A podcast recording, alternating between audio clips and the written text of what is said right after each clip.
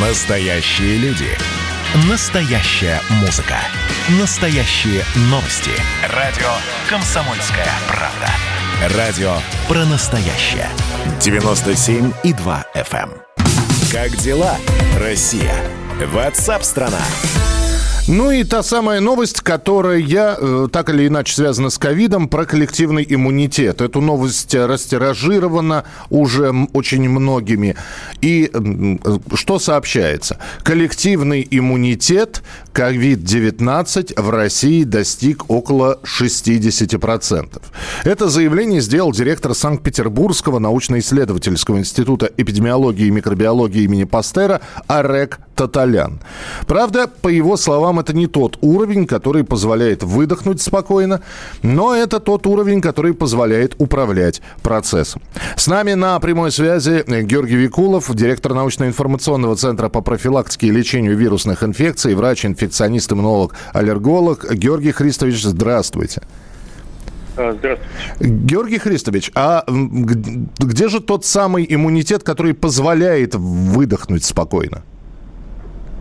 Ну, во-первых, я хотел бы сразу э, э, внести уточнение. Так. Это предварительные данные, которые озвучены, потому как мы понимаем, что популяционный иммунитет он не формируется в одночасье, и совсем недавно а, э, транслировали совершенно другие цифры популяционного коллективного иммунитета в России э, значительно ниже 60%. Поэтому это с одной стороны. С другой стороны, надо смотреть, среди каких групп населения. Потому что если мы возьмем, например, госслужащих, а, и вот, например, в, Москве госслужащие привиты порядка 70%. У них популяционный иммунитет. Но это же не значит, что среди всех, а, соответственно, слоев общества а, такой процент привитых и, э, ну, правильно говорить, иммунных людей, то есть тех, кто уже или переболел, или получил вакцинацию. Ну и, конечно, сравнивать мегаполисы с регионами тоже не совсем корректно, потому что а, вакцинация, например, темпы вакцинации в крупных городах, мегаполисах, в Москве и Санкт-Петербурге, они, э, ну, особенно в Москве, сильно отличаются с тем, что в регионах. Но э, заявление о том, что необходимо э, достичь более высоких э, цифр, здесь тоже вот игра цифр начинается э, в отношении популяционного иммунитета. Здесь важно понимать, сколько людей э, получили однократную иммунизацию, допустим, да, и полностью завершили иммунизацию. Вот полностью завершили, это совсем будут э, другие цифры, они будут намного ниже. То есть получившие два ко- компонента вакцинации. А, Да, ну здесь э, спасибо за комментарий.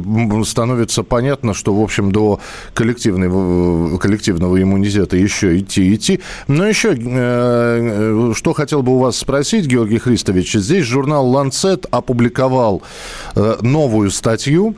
И, э, во-первых, они э, учеными этого журнала перечислены были самые э, распространенные осложнения при, после того, как человек переболел COVID-19.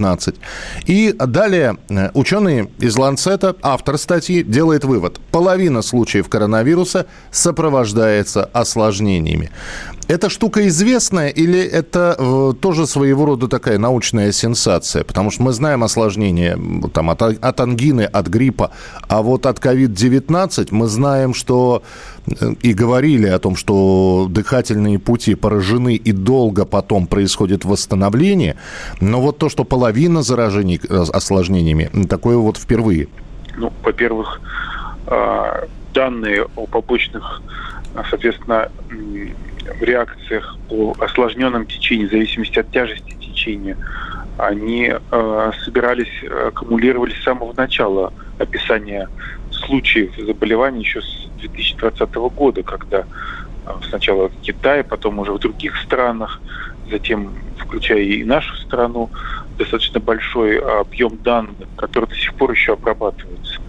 А, К сожалению, да, осложненное течение у большого числа людей, и здесь даже правильнее говорить даже не то чтобы осложнение, не только осложнение после тяжелого течения, а тяжелое течение это примерно 5% а, людей из всех заболевших COVID-19. То есть ка- кажущийся небольшой процент. То есть 5 человек из 100. в среднем. Но показано, что так называемый постковидный синдром, он может быть у людей и даже в некоторых случаях с легким и среднетяжелым течением, что еще раз э, обосновывает разумность э, иммунопрофилактики в виде вакцинации, э, когда нет общих индивидуальных противопоказаний. Спасибо большое за комментарий. Георгий Викулов, директор научно-информационного центра по профилактике и лечению вирусных инфекций, был у нас э, в эфире. Ну, а Роспотребнадзор, в свою очередь, сообщил о разработке биочипа для выявления коронавируса. Это специалисты Нижегородского института эпидемиологии и микробиологии.